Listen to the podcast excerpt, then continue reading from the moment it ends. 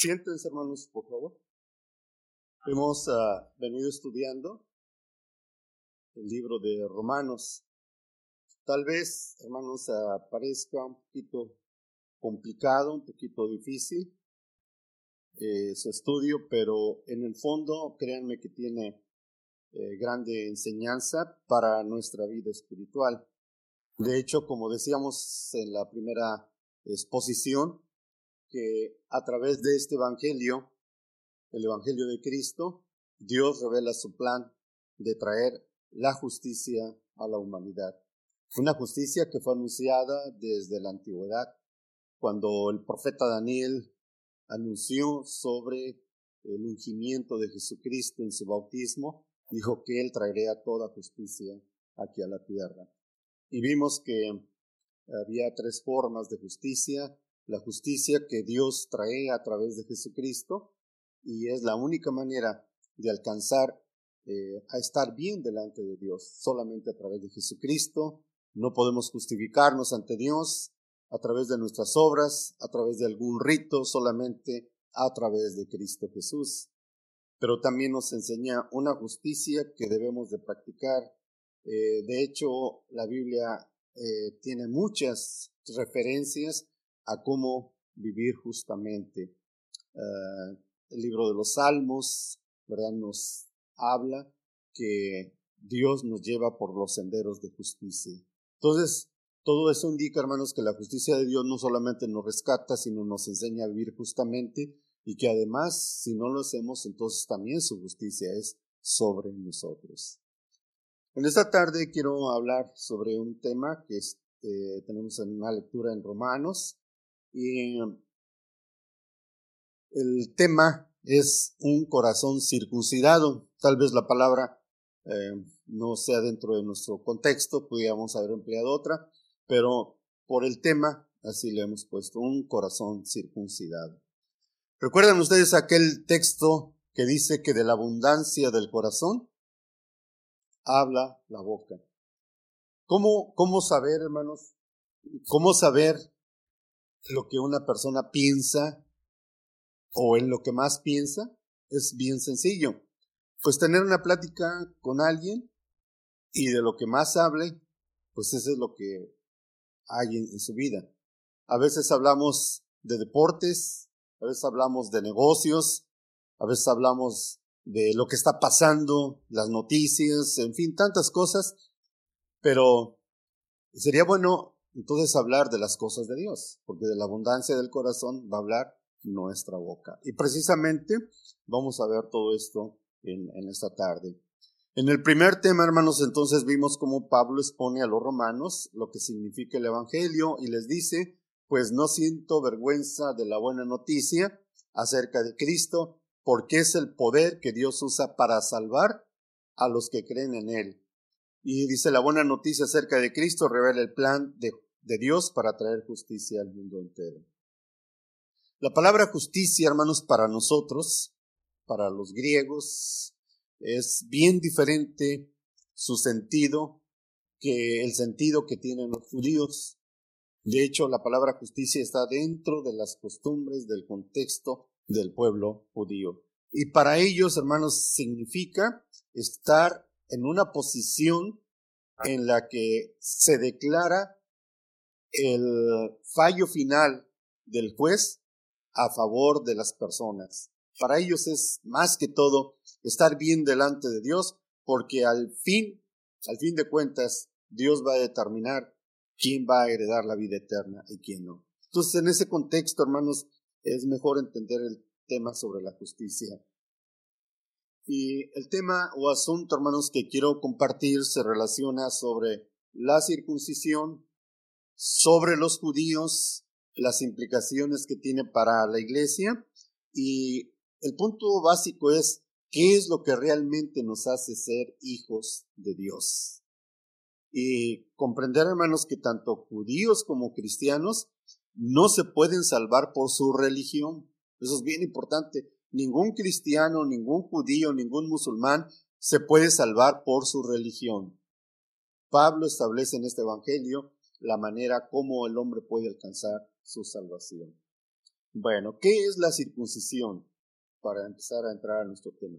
¿Qué es la circuncisión? ¿Alguien sabe lo que es la circuncisión? Y, no solamente dentro del contexto de la Biblia, sino esto es cosa cultural también. Pues es aquella pequeña cirugía que se hace en los varones, ¿verdad? Cuando están pequeños o muchos cuando ya están grandes. Es el corte de lo que se llama el prepucio.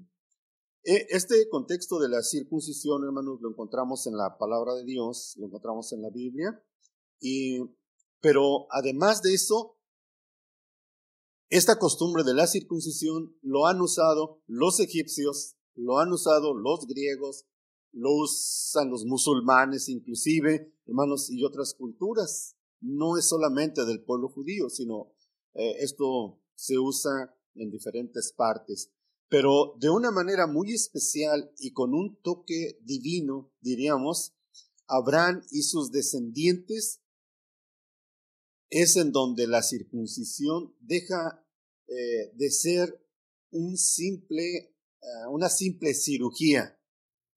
Ya dentro del contexto de Abraham y de sus descendientes ya toma otro tono la circuncisión.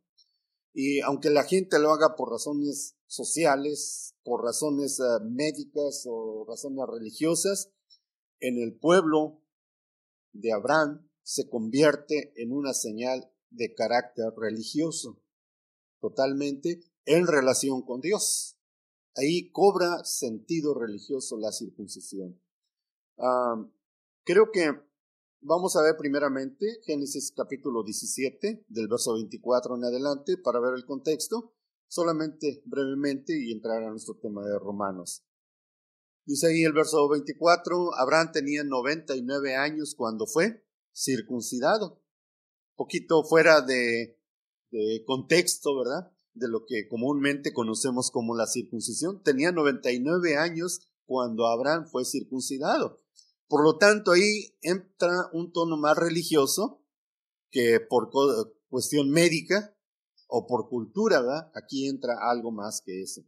Mientras que su hijo Ismael tenía 13 años, así que ambos fueron circuncidados el mismo día junto con todos los varones de su casa, tanto los nacidos como los comprados a extranjeros. Entonces, Abraham es el primer hombre que es circuncidado dentro del carácter religioso y después Ismael, su hijo, y todos sus descendientes, y de ahí en adelante aquellos que eran comprados como esclavos también eran circuncidados. ¿Cuántos criados tenía Abraham? No sé si recuerden. Poco más de 300 criados tenía y todos fueron circuncidados. Pero como vuelvo a repetir, esto entra dentro del carácter religioso. Hechos 7.8 lo menciona. Dice así, en aquel entonces Dios también le dio a Abraham el pacto de la circuncisión. Entonces ya vemos ese carácter, que la circuncisión no solamente es por cuestión cultural, social o médica, sino aquí entra dentro del carácter religioso de tal manera que cuando Abraham se circuncida, entonces Dios hace un pacto con él dice el pacto de la circuncisión. Así es que cuando nació su hijo, Isaac, Abraham lo circuncidó al octavo día. De hecho, es el primer niño ¿verdad? que es circuncidado al octavo día. Abraham tenía 99 años, Ismael 13 y todos sus siervos. Pero de la descendencia de Abraham es el primero que es circuncidado al octavo día. Y si esa práctica continuó como cuando Isaac fue padre de Jacob y cuando Jacob fue padre de las doce de los doce patriarcas de la nación israelita. Entonces, de ahí en adelante, hermanos, seguía, continuaba el pacto que Dios había hecho con Abraham. Y ese pacto sería la señal, la circuncisión. Hizo un convenio Dios con, con Abraham y puso una señal de ese convenio. ¿Cuál era? La circuncisión. Ah, así como hizo un pacto con Noé, que no destruiría más a la tierra a través de agua, puso una señal. ¿Cuál es la señal de ese pacto? El arco iris. Así es lo mismo. Así es que, hermanos, como rito religioso, la circuncisión era una señal del pacto que hizo Dios con Abraham.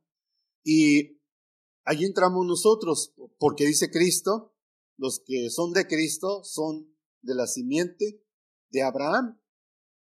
¿verdad? Y vamos a ver cómo Pablo tal vez, hermanos, maneja un poquito las cosas que, que puede uno decir, bueno, pues hay que circuncidarse, pero vamos a entenderlo un poco más, más adelante. ¿Cuál era la preocupación del apóstol Pablo al escribir su carta a los romanos? Él veía que había problemas bastante graves, bastante serios, que se van a ver ya en el capítulo 14. Había problemas de división, había problemas en los que algunos comían carne y otros eran vegetarianos, por ejemplo, y se juzgaban. Otros eh, juzgaban o murmuraban de otros hermanos, de tal manera que Pablo les pone un alto. Viendo esa discrepancia, porque eran dos culturas, la cultura judía la cultura gentil, aunque creyentes en Cristo, pero tenían dos formas de ver, hermanos, la vida religiosa o el Evangelio de Cristo. Entonces la preocupación central de Pablo es ayudar a los cristianos, tanto judíos como gentiles, a entender lo que realmente significa la circuncisión y sus beneficios. Esa era una preocupación grande que traía Pablo. De hecho, ya había tenido una experiencia fuerte con los Gálatas bastante dura estuvo la situación con ellos. Y los quería hacer comprender, hermanos, la razón del por qué eh, los judíos como los gentiles necesitan, y vamos a empezar ya a aplicar un poquito, hacer una circuncisión, pero ahora en el corazón. Porque es ahí donde el tema nos va a llevar. Ahora una circuncisión en el corazón. Los judíos, por tradición desde Abraham, eh, era una circuncisión diferente a la que ahora Pablo presenta de hacer una circuncisión en el corazón. Esa es su, su, su preocupación de Pablo hacerlos entender. Y cómo realmente se es un verdadero hijo de Dios. Porque el judío decía, bueno, ya somos descendientes de Abraham, tenemos la ley de Dios. Yo no sé si usted ha escuchado cuando dicen algunos hermanos, somos la verdadera iglesia de Dios porque guardamos los mandamientos de Dios. ¿Será así que eso nos haga ser hijos de Dios, hermanos? Por el solo hecho de decir, somos la iglesia de Dios y tenemos los mandamientos de Dios. Yo creo que no, ¿verdad? Por lo que vamos a ver. Y vamos a entender cómo se es verdaderamente un hijo de Dios, todo en el marco de su, justicia. Pero también, hermanos, los judíos, lo que va a enseñarnos Pablo, que los judíos no son distintos a otras personas en el asunto de la salvación. Mucha gente, hermanos, se está volviendo a los judíos o a los judíos mesiánicos pensando, hermanos, que al volverse a ellos, su salvación está asegurada. Por ahí se dice que muchos eh, eh, descendientes de Israel están esparcidos en todo el mundo y que están siendo juntados y hablan de ciertas profecías. Y con eso se amparan, según es un escudo protector contra todas las cosas y ahora ellos están seguros con eso. Pero no, esto no es así. Pablo entonces explica de una manera muy eh, clara que la posición de los judíos ante Dios es la misma que los gentiles.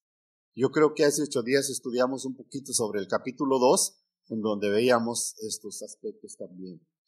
Pero, ¿qué bases tiene Pablo, hermanos, para ver todo esto? Él no se inventa nada, él no deduce nada, él no interpreta nada a, a título personal, que diga, esto es lo que yo creo, no. Él tiene una base bien sólida que es la palabra de Dios. Me refiero al Antiguo Testamento. Él sabe, hermanos, como judío, sabe cómo viene todo esto y lo va a interpretar de esta manera. Entonces, vamos a ver eh, ahora sí en Romanos capítulo 2, verso 25 para iniciar lo que es la verdadera circuncisión. Dice así, la ceremonia judía de la circuncisión solo tiene valor si obedece la ley de Dios, pero si no obedeces la ley de Dios, no estás en mejor condición que un gentil incircunciso. En esta versión dice, la circuncisión tiene valor si observas la ley, pero si la quebrantas vienes a ser como un gentil. ¿Qué era lo que daba valor, hermanos, a esa señal de la circuncisión, esa señal del pacto que es la circuncisión? ¿Qué es lo que le daba valor? Que observaran la ley de Dios. Pero si no lo observaban, de nada servía que estuvieran circuncidados. Y, cuando empecé a meditar esto, mi mente luego, se fue, bueno, ¿y yo? ¿Y nosotros? ¿Qué es lo que realmente le da valor? Vamos a decir al bautismo, que es la señal exterior de que hemos hecho un pacto con Dios. ¿Qué es lo que realmente le da valor? Pablo, hermanos, no niega la circuncisión. No está diciendo no, no, se, no está bien que se hayan circuncidado. Más bien lo que reafirma, si tú no guardas la ley de nada sirve que estés circuncidado. O sea, le está dando valor a la circuncisión. Entonces el problema, hermanos, era que la práctica de la circuncisión era solo en apariencia, era un acto, vamos a decir, que estaba a nivel de cultura simplemente, por costumbre. Eh, vamos a ver un poquito en esta perspectiva. Yo recuerdo hace muchos años que nuestra cultura como iglesia de Dios, a mí me encantaba, me gustaba, por el rumbo de donde somos, en el Estado de México.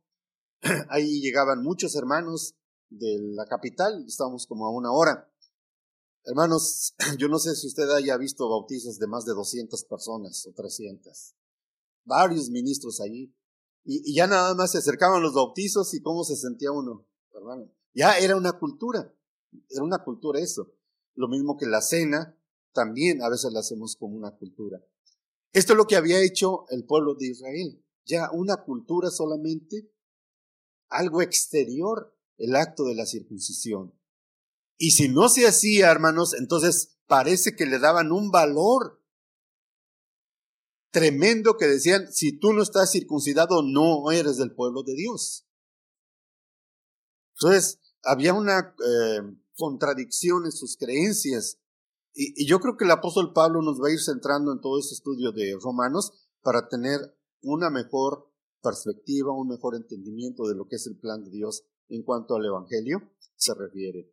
Entonces, lo que hemos de ver en el verso 25 es que la circuncisión no tiene valor para redimir a los judíos de la ira de Dios, porque la obediencia a la ley nunca alcanza el nivel necesario de la salvación. Voy a explicar esto.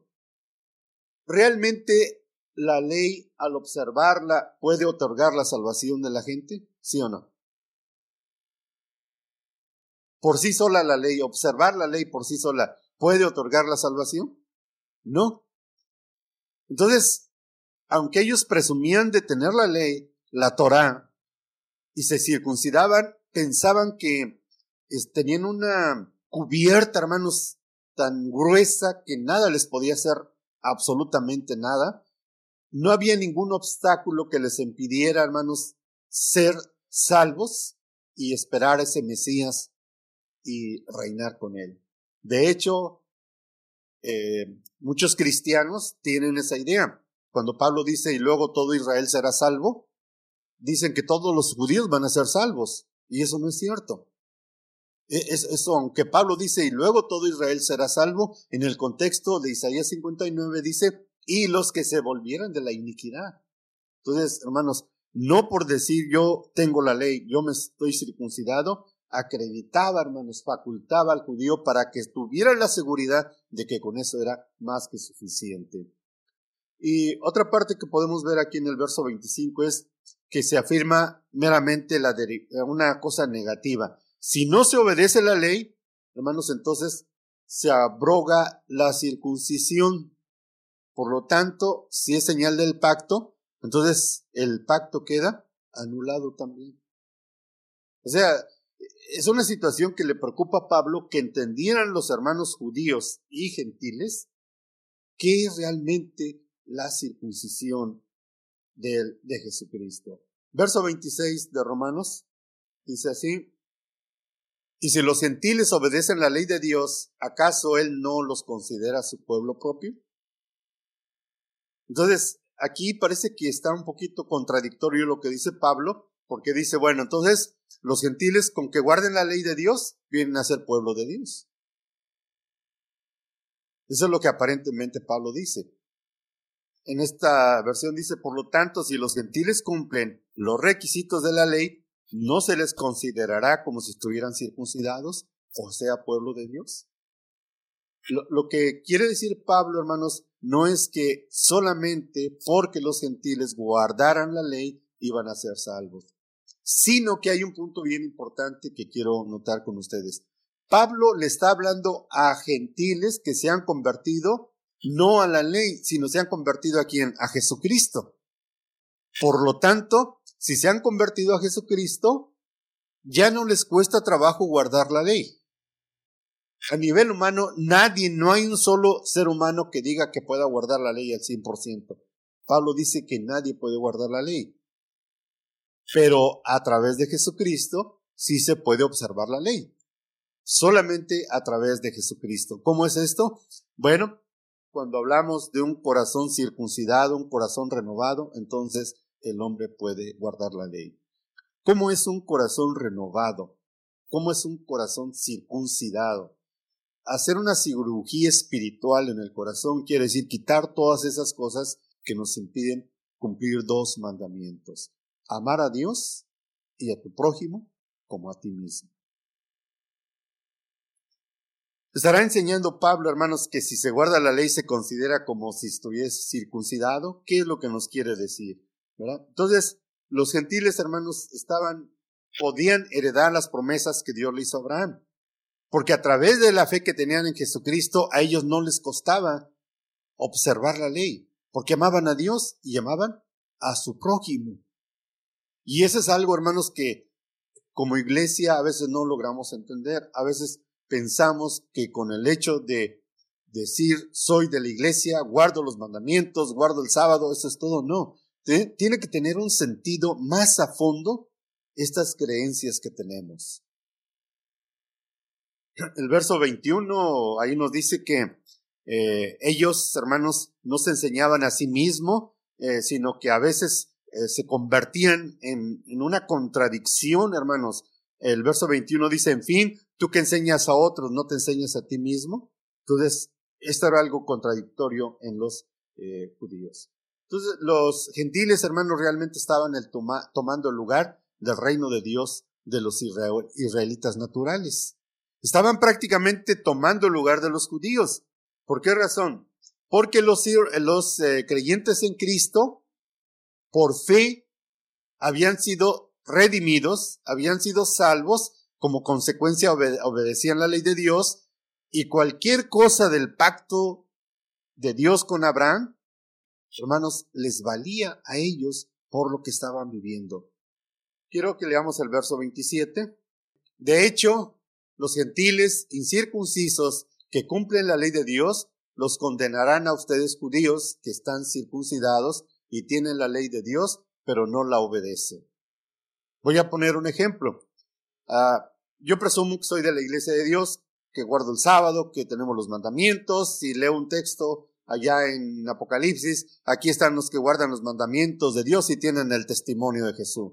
Y digo, hermanos, estamos cubiertos. Pero viene alguien, hermanos, que ha creído en Jesucristo y que su corazón ha sido cambiado y que interiormente vive mejor que yo. Aunque yo presuma que tenga la ley de Dios, que guardo el sábado, que vengo a la iglesia y que exteriormente hago muchas cosas, si en mi interior no las hago, no va a valer. Es lo que les, está diciendo Pablo. El que no está físicamente circuncidado, pero obedece la ley, te condenará a ti a pesar de que de tener el mandamiento escrito y la circuncisión quebrantas la ley. Entonces, lo, a donde lleva Pablo es propiamente a entender que no importa una circuncisión física en el cuerpo. La gente lo puede hacer, hermanos, por eh, medidas higiénicas, culturales o sociales, por lo que sea. Pero en cuanto y en relación de la vida espiritual y de Dios, hermanos, eso no funciona ya, ya no vale. ¿Qué es lo que vale? Es una circuncisión en el espíritu. Romanos capítulo 8, versos 6 al 7 nos explica este punto. El dejarse conducir por el Espíritu Santo produce vida y paz, pero el dejarse conducir por la vieja naturaleza produce muerte, porque la vieja naturaleza pecaminosa que está en nosotros siempre se revela contra Dios. Nunca ha obedecido la ley de Dios y nunca podrá obedecer. O sea, nuestra naturaleza humana no puede obedecer la ley de Dios. Necesitamos de quién? En este caso, del Espíritu. Ser conducidos por el Espíritu. Y seguimos adelante, hermanos, ahora sí, Romanos 8:28. Dice así, pues no se es un verdadero judío solo por haber nacido de padres judíos, ni por haber pasado por la ceremonia de la circuncisión. Ah, a veces se escucha por ahí, ¿y qué ciudad te gustaría visitar? ¿Qué lugares? Por ejemplo, eh, para nosotros, ¿qué lugar le gustaría que tuviera la oportunidad de visitar algún lugar, que le pagaran todo y que le dijeran, ¿qué, ¿a qué ciudad quieres ir? ¿A dónde le gustaría ir? Israel, ¿verdad? Nuestra mente está allá en Israel. Y no está mal. La idea es esta, ¿por qué quiero ir allá? ¿Qué, qué me llama la atención de ir allá? Puede ser por cultura, ver algunas ah, ruinas, algunas eh, partes, ¿verdad? Que, que nos van mostrando, por aquí anduvo Jesús, eh, la tradición dice que aquí está su tumba, es el Monte de los Olivos, cuando oró este, Jesús, en fin, tantas cosas que pudiéramos ver. Pero dentro de nuestro corazón como que hay algo que nos dice que el ir a Jerusalén es ir a un lugar tan sagrado que puedo traer inclusive una botellita de agua del Jordán y tenerla ahí para, para estarme santificando. Pero eso no es así, hermanos. Muchas religiones así le hacen, ¿verdad? Traen su botellita de agua y ahí la andan vendiendo y, que esto viene del Jordán y que yo, muchos dicen, yo me bauticé ahí en el Jordán donde se bautizó Cristo y ya se quieren sentir como Cristos. Yo creo que eso no, ¿verdad? Ah, lo exterior no hace a nadie verdadero hijo de Dios. Eso es lo importante. Cuando en una plática tiene eh, Jesús con la, aquella mujer samaritana, la mujer le decía, maestro, nuestros padres adoraron en ese monte. ¿verdad? Y, y, y, decía Jesús, bueno, los judíos dicen que hay que adorar en dónde? En Jerusalén. Esa es la forma exterior de adorar a Dios. Pero le dice Cristo a la mujer, viene la hora que ni en ese monte ni en Jerusalén se va a adorar a Dios, sino Dios quiere que le adoren en espíritu y en verdad. Esa es la verdadera adoración, que desde el fondo de nuestro corazón podamos adorar a Dios.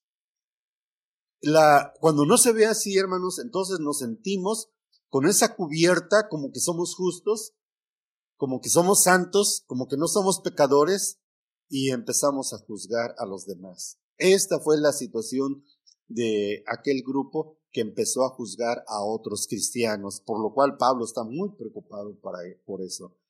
¿Cuántas cosas usted puede ver en el Internet de hermanos que dicen tenemos la doctrina, conservamos la sana doctrina, algo así, y empiezan a poner ahí que aquellos de la iglesia que no se tapan la cabeza y que tantas cosas, ¿verdad? Como que ellos sienten que están en un pedestal, están en un lugar exclusivo, que solamente son los únicos, pero esto no es así. Cuando Pablo, hermanos, ah, habla de ser judío, no se refiere a una manera simple solo de haber nacido dentro de la nación judía. Si yo no nací judío y siento que el ser judío es lo más grande, entonces me tengo que ir a circuncidar y meterme en los ritos de ellos. Decía un ministro en un escrito que puso en el internet, aquellos que se quieren hacer judíos o que se hacen judíos caen en un pozo tan oscuro que no van a poder salir jamás. El único que entró a ese pozo oscuro, ese abismo, fue Jesucristo, pero él pudo salir. Él nació allí, él vivió allí, pero salió de eso. Pero, ¿cuántos testimonios hay de gente que se ha convertido al judaísmo, hermanos, y ahí ha quedado? Algunos cristianos ya son. Entonces, no, hermanos, no es importante ser judío carnalmente hablando. No es importante vivir como judío. La iglesia tenía tintes judíos. Recuerdo hace años se colgaban unas estrellas, ah, se ponía un candelero y tantas cosas. En mi caso todavía alcancé, hermanos, con mis padres a celebrar las cabañas, el Pentecostés. Y, y realmente le preguntaban una vez a un pastor, y ¿Así celebraban los judíos las cabañas como lo estamos haciendo? Y se quedó pensando y, dice, creo que no. Porque la iglesia se acostumbraba, hermanos, a colgar fruta durante siete días diariamente los cultos y al final de todos los cultos se repartía la fruta. Ni siquiera eso, hermanos, se asemejaba a cómo era la costumbre de guardar esta fiesta de los judíos. Ellos se iban en tiendas de campaña a vivir en su patio durante siete días, para recordar su peregrinar durante 40 años en el desierto. Los versos 28 y al 29 con los que termina este capítulo, hermanos, deja claro Pablo que el hecho de estar circuncidado y en posición de la ley no faculta, hermanos, a una persona para ser parte del pueblo espiritual de Dios. El hecho de decir, miren, esta es la ley de Dios, tenemos que observarla, tenemos que guardarla, eh, porque nos va a llevar a la salvación, realmente no funciona así. Es todo lo contrario. La salvación se obtiene a través de creer en Jesucristo, que nos lleva a guardar la ley de Dios. Automáticamente, sin ningún esfuerzo si realmente estamos en Cristo. Entonces, eh, estas marcas, hermanos, externas de la circuncisión pueden mostrar que una, que una persona pertenece a Israel. Es lo único que pueden mostrar. Una persona que se circuncida, religiosamente hablando, lo único que puede decir que es parte del pueblo judío. Ese es lo único. Pero no puede decir que es un hijo de Dios, absolutamente. El verdadero carácter, hermanos, judío en tal caso, de los verdaderos judíos, no puede ser determinado por un nacimiento físico. Y quiero explicar un poquito. ¿Recuerdan ustedes aquel hombre que se acercó a Jesús y Cristo dijo, este es un verdadero israelita. ¿No recuerdan quién fue ese hombre? Natanael, ¿verdad?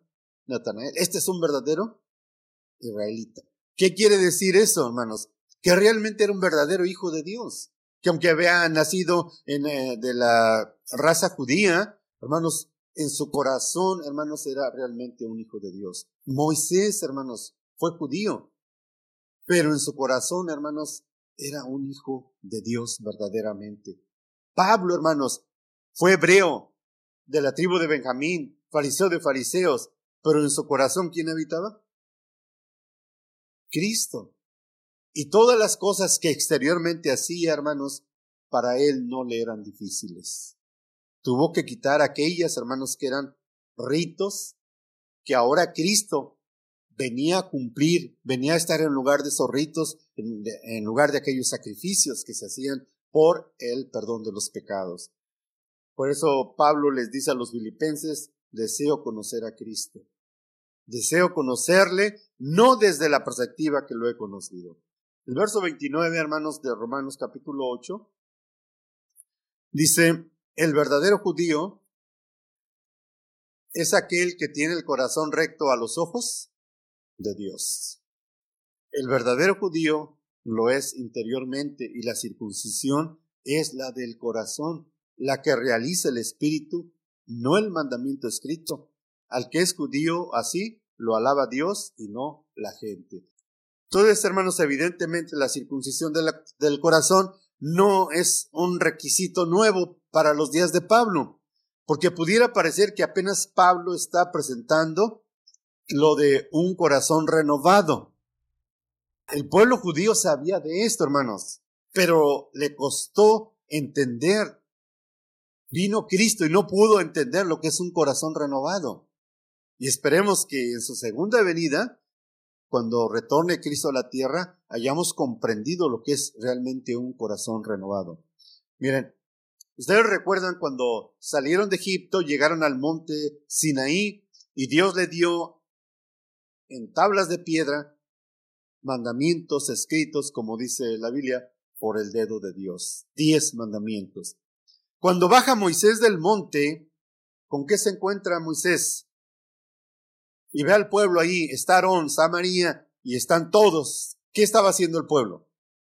¿Tenían un, un corazón renovado? ¿Les había, hermanos, ayudado la salvación, la redención que había hecho Dios? ¿Les había ayudado el derramamiento de sangre de aquel cordero? ¿Había hecho efecto interiormente en su vida? No. Entonces ellos, hermanos, estaban adorando a ese becerro de oro y diciendo, tú eres el Dios que nos sacaste de la tierra de Egipto. Por eso, en Deuteronomio capítulo 10, le dice Dios a Moisés, sube al monte y lábrate otras dos tablas como las primeras que hiciste. Va a renovar nuevamente las cosas de Dios con Israel. Deuteronomio 10, verso 12 en adelante. Ahora pues Israel, ¿qué pide Jehová tu Dios de ti? Sino que temas a Jehová tu Dios, que andes en todos sus caminos y que lo ames y sirvas a Jehová tu Dios con todo tu corazón y con toda tu alma, que guardes los mandamientos de Jehová y sus estatutos que yo te prescribo hoy, para que tengas prosperidad. He aquí Jehová tu Dios.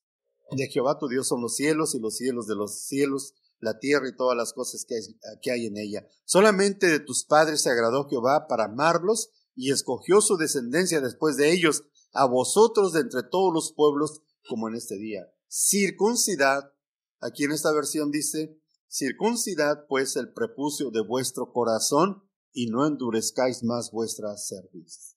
Así que cambia la actitud de tu corazón y deja de ser terco. Eso es lo que quiere Dios, que tengamos un corazón como el de Dios. Así como se expresó Dios de David, un hombre, un varón conforme a su corazón. Eso es lo que Dios le está pidiendo al pueblo de Israel. Después, hermanos, de lo que hicieron, después de que adoraron ese becerro de oro, Dios, hermanos, todavía les da la oportunidad, labra otras piedras, este, Moisés, y, y les pone ahí, tienes que amar a Dios. ¿A través de qué? A través de esto.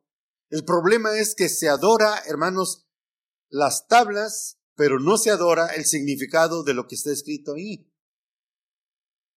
En la, iglesia donde íbamos antes, eh, hace muchos años estaban las tablas ah, al frente, yo no sé si alguno de ustedes se acuerda de ello, y tenía una cortina.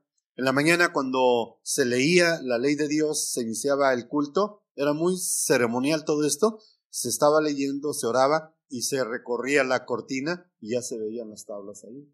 Y en la tarde otra vez se volvía a leer Éxodo 20 y se cerraban las cortinas.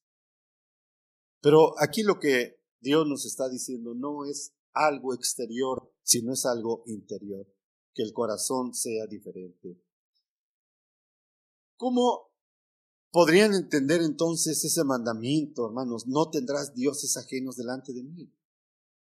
Dios, hermanos, en el Éxodo 24 hizo un pacto con ellos, de tal manera, hermanos, que estaban al pie del monte Sinaí.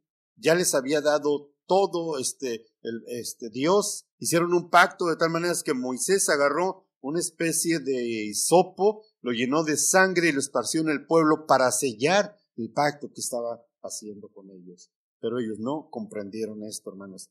Entonces, ah, lo que nos dice Pablo en esta lectura es que si nosotros no vemos en este ejemplo que nos está poniendo del pueblo judío que necesitamos un cambio de corazón, vamos a caer en la misma posición del pueblo de Israel, de decir, soy de la iglesia de Dios, creo en la ley de Dios, creo en el sábado, pero eso, hermanos, no me va ayudar para tener una justificación o para ser justificado bien delante de Dios. Lo que me va a ayudar, como dijo que el Evangelio es por fe, creer en Jesucristo por fe, que el Espíritu de Dios haga un corazón nuevo en mi vida y que automáticamente, hermanos, las cosas de Dios puedan observarse como consecuencia. Ah, la perspectiva de los, eh, de los judíos era de que solamente con hacer acciones exteriores era más que suficiente. Si eso fuera así, hermanos, si eso fuera así, ¿cuántas gentes o cuántas organizaciones son filantrópicas. Y eso no es malo. Eso no es malo, pero todas las organizaciones filantrópicas, todas esas que ayudan a la gente está bien, pero un día se va a acabar eso. Y lo que va a permanecer es nuestro carácter, nuestra forma de buscar y de servir a Dios. Necesitamos entender esto bien. Colosenses 2.11, ya en nuestro contexto, dice el apóstol Pablo, cuando ustedes llegaron a Cristo fueron, ¿cómo dice hermanos? Cuando ustedes llegaron a Cristo fueron circuncidados, pero no mediante un procedimiento corporal. Cristo llevó a cabo una circuncisión espiritual, es decir, les quitó la naturaleza pecaminosa. Eso es lo que sencillamente significa la circuncisión espiritual, tan necesaria, hermanos, en nuestra vida para que de veras realmente podamos decir soy pueblo de Dios. Quiero terminar con la lectura. Vamos a leer el capítulo 3 ya de Romanos rápidamente, porque entonces hace una pregunta, hace una pregunta como puente de lo que está escribiendo Pablo, Romanos 3.1, y dice así, entonces, ¿cuál es la ventaja de ser judío? Entonces, si esto que está haciendo el judío no está funcionando bien, entonces, ¿qué ventaja tiene ser, de ser judío? Yo no sé si alguna vez usted le llamó la atención hacerse judío o, practicar más cosas judías, pero eh, estábamos acostumbrados hacer muchas cosas, a imitar mucho a los judíos. ¿Qué se gana con ser judío? ¿O qué valor tiene la circuncisión? Bueno, ¿tiene valor para el judío? Si observa con fe la ley de Dios. Un ejemplo, Moisés guardó la circuncisión, fue circuncidado, sí. ¿Obedeció la ley de Dios? Sí. ¿Tuvo fe en Jesucristo? Sí. Entonces lo que hacía era por fe, hermanos. Entonces sí tenía valor en el tiempo, hasta que duró la circuncisión, hermanos, como un rito o como una señal del pacto que Dios hizo con Abraham, o sea, hasta que Cristo vino, todo eso tenía valor si realmente lo hacían con fe y demostraban con actos justos, hermanos, este, este hecho de la circuncisión. No solamente para decir, miren, soy circuncidado, soy judío, y ya con eso es todo. Verso 2 dice así de Romanos 3, y Pablo contesta, mucho. Dice, claro que sí, tiene mucha importancia, ¿verdad? Por lo que estamos comentando. Tiene mucho beneficio. En primer lugar, a los judíos se les confió toda la revelación de Dios. O sea, en primer lugar, los judíos sí les beneficiaba bastante. Pedro fue circuncidado, Pablo fue circuncidado y le sirvió. O sea, sí tenía sus ventajas, porque era el pueblo que descendía carnalmente de Abraham pero también eran descendientes por la fe de Abraham. Pablo es muy explícito, explica muy bien, hermanos, de cómo se puede ser descendientes de Abraham a la vez, pero descendientes espirituales de Abraham por la fe. Y, pudiéramos preguntarnos, ¿quién fue el primer hijo de Abraham por la carne? Para que tengamos la idea. El primer hijo de Abraham en la carne. o carnalmente, humanamente. ¿Quién fue el primer hijo de Abraham? Ismael, ¿verdad? Pero no por ser descendientes de Abraham por la carne se tienen las promesas, sino tenía que venir uno por la fe, por la promesa. ¿Quién fue ese hijo? Isaac. Entonces Pablo dice, nosotros como Isaac somos hijos de esta genealogía, aunque hayamos sido descendientes de Abraham por la carne, de carne y sangre, somos de la familia de Abraham, pero por la fe estamos en esta dirección. Porque Cristo nace de esa simiente. Por la fe. Y, es más, Pablo dice, si ustedes son de Cristo, la simiente de Abraham sois y conforme a lo que Dios ha prometido, pues ustedes van a ser herederos. Entonces sí tiene mucho valor, lo tuvo para el pueblo de Israel, pero ahora lo que tiene valor es la circuncisión espiritual, como ya lo vimos en Colosenses, que nos hace Jesucristo el cambio de nuestro corazón. Verso 3. Dice, es cierto, algunos de ellos fueron infieles, pero ¿acaso eso significa ah, que porque ellos fueron infieles, Dios también será infiel? ¿Cuántos judíos fueron infieles, hermanos? Iniciamos con aquellos que salieron de Egipto, de aquellos casi tres millones de gentes. ¿Cuántos hermanos fueron infieles? ¿Cuántos quedaron en el desierto? Dice que de 600 mil hombres, solamente dos entraron a la tierra prometida. Y ahí en, adelante toda la historia de Israel, hermanos, todos los escritos del libro de los reyes, los profetas nos reportan cuánta infidelidad hubo de parte del pueblo de Israel. Y de tal manera que Dios es justo, hermanos, y su justicia es, guarda mis mandamientos, circuncídate, pero que tu corazón esté conmigo. Por eso el Shema de Israel le decía, amarás al Señor tu Dios con todo tu corazón, con toda tu alma, con todas tus fuerzas. Pero si no lo haces, entonces mi justicia también va a ser sobre ti. ¿Cuántas veces castigó, ha castigado Dios al pueblo de Israel?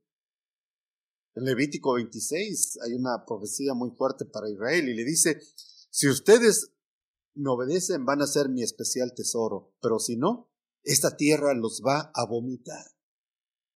Y eso pasó, hermanos. La tierra de Israel vomitó a los judíos, los sacó ya desde que ellos fueron esparcidos, hermanos, eh, por último en el año 70, por los romanos, hermanos, quedaron esparcidos en todas las naciones. Bueno, vamos a ver el verso 4. Dice, por supuesto que no, aun cuando todos los demás sean mentirosos, hablando de ellos, Dios es veraz, como dicen las escrituras acerca de él, quedará demostrado que tiene razón en lo que dices y ganarás tu caso ante los tribunales. ¿Qué quiere decir esto? Eh, quisiera leer, eh, para entender este verso, a veces es bastante complicado leer el libro de los romanos, pero si usted quiere leer uh, Salmo 51, verso 4, ahí David nos lo va a explicar de una manera bien, bien clara. Salmo 51, verso 4. Dice David, contra ti y solo contra ti he pecado o sea, reconoce que ha faltado la justicia de Dios. He hecho lo que es malo ante tus ojos. Pero quedará demostrado que tienes razón. O sea, Dios es justo en todo lo que dices y que tu juicio contra mí es justo. Eso es lo que quiere Pablo que entienda el pueblo judío. Dios está siendo justo con ustedes, les dio la oportunidad, pero también les está diciendo que van a ser llamados a juicio ustedes. Ustedes mismos están condenando porque tienen la ley. Y dicen que la guardan, pero no es cierto. Porque hacen esto y esto y esto y esto y esto otro. Y tenemos un historial que, que, este, que los profetas nos dicen de cómo Israel se portó ante Dios. Pero David reconoció la justicia de Dios. Tú eres justo. Yo he pecado contra ti y queda demostrado que tienes razón en lo que dices y que tu juicio contra mí es justo. Es lo que debería de haber entendido este, el pueblo de Israel. Bueno, vamos a terminar casi. El verso 5 de Romanos capítulo 3. Y, este, este, esta aclaración que está haciendo Pablo aquí es porque el judío dice, nosotros somos de la simiente de Abraham, por lo tanto Dios no puede ser injusto que nos castigue, hagamos lo que hagamos. Y, muchos cristianos creen eso. Son judíos y ellos todos se van a salvar. Pero David dice no. Dice, yo he pecado y tu justicia y todo lo que haces es justo. Esto es lo que quiere Pablo que entienda. Y quiere que entendamos también nosotros que aunque somos parte de su familia, si fallamos y Dios nos llama a juicio y nos reprende, es justo lo que Dios hace con nosotros. Entonces Romanos 3.5 dice, sin embargo, algunos podrán decir, nuestro pecado cumple un buen propósito porque no muestra a otros lo justo que es Dios. No es injusto entonces que Dios nos castigue. ¿Qué quiere decir esto? Bueno, lo que está diciendo aquí dice, nuestro pecado cumple un buen propósito. O sea, yo peco, pero para un buen propósito. ¿Cuál es el propósito? Pues que Dios me puede perdonar. Y, y entre más peco, Dice, su gracia crece y pues más se manifiesta Dios. O sea, yo le estoy sirviendo a Dios con mi pecado para que Él se engrandezca. Es lo que creían muchos. Y muchos pensaban que Pablo predicaba así de esa manera. Por eso era muy atacado Pablo. Pero dice Pablo, no es así eso. ¿Acaso Dios no es injusto cuando derrama su ira sobre los judíos, cuando su infidelidad al Padre llevó al establecimiento de su justicia en grado incluso mayor en Cristo. O sea, el, pecado mayor de los judíos fue sentirse más grande con su ley más grande que Cristo. Y, entonces dice, bueno, pues Dios es justo, como somos judíos, pues no va a pasar nada. Al contrario, hace crecer la misericordia de Dios. Y eso no es así, dice Pablo. Verso 6, ahí responde el apóstol Pablo sobre esto. O sea, estaba bastante crítica, hermanos, la contienda que había en la iglesia de Roma sobre estos asuntos de la justificación. Dice, de ninguna manera, si Dios no fuera completamente justo, ¿cómo tendría autoridad para juzgar al mundo? Uh, un hermano me decía, no hermanos, que usted está en contra de los judíos, es antisemita. Le digo, yo no soy antisemita, soy uh, antijudaizante en tal caso, que ese es el término más propio. O sea, no estamos en contra de los judíos. El asunto es que está aclarando Pablo que si Dios no hace su justicia en el pueblo judío, que si Dios no hace justicia en nosotros, entonces no es un juez justo. ¿Y cómo va a juzgar al mundo? El mundo le va a decir cómo, cómo le estás, cómo estás consintiendo al pueblo de Israel, cómo estás consintiendo a estos que son, que se llaman tus hijos, y ahora nos vas a querer juzgar a nosotros. Tú que eres el juez de toda la tierra, ¿no harás justicia? Por eso es que el Evangelio habla de la justicia de Dios. Dios es justo en todos sus actos, en todas sus acciones. Verso 7. Dice alguien, ah, sin embargo, alguien pudiera seguir argumentando, ¿por qué Dios me juzga como pecador si mi mentira realza su veracidad y le da más gloria a Él? O sea, a veces pensamos que mientras más pecamos, pues es cierto, la gracia de Dios es tan grande que cubre todo eh, nuestros pecados, pero no es motivo para decir, bueno, pues voy a seguir pecando para que la gracia de Dios crezca. Eso es todo lo contrario. Verso 8.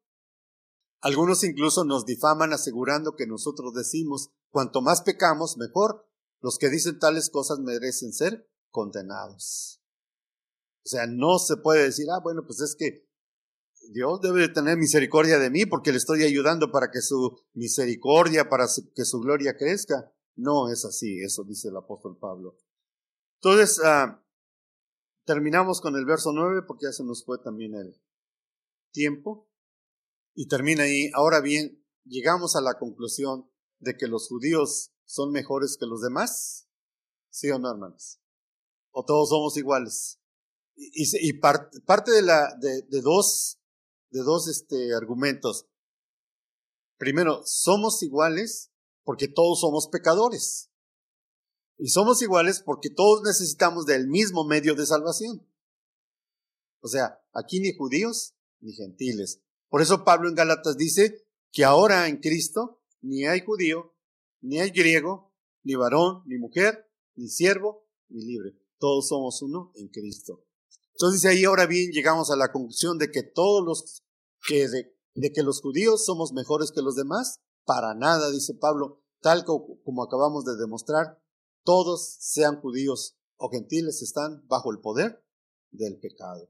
Y ya más adelante el capítulo 3 nos va a decir, aquí termina en este sentido, todos somos pecadores. Pero más adelante ya nos va a explicar cómo para todos también hay la oportunidad de la salvación.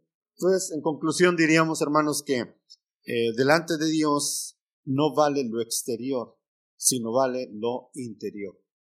Como le dijo a la mujer samaritana, no vale que estés en ese lugar del monte, ni en Jerusalén, nada, sino que en tu interior viva el Señor, porque ahora somos templo de Dios y el Espíritu mora en nosotros. Entonces, lo que vale es la circuncisión, la renovación de nuestro corazón.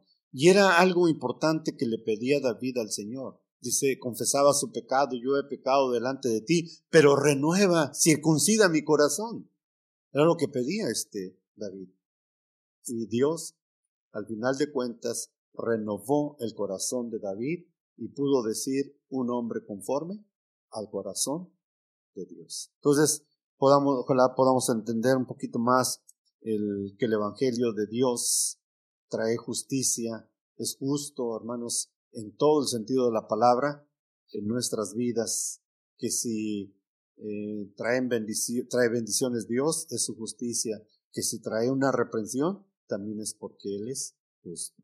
Dios les bendiga, hermanos. Gracias por su atención.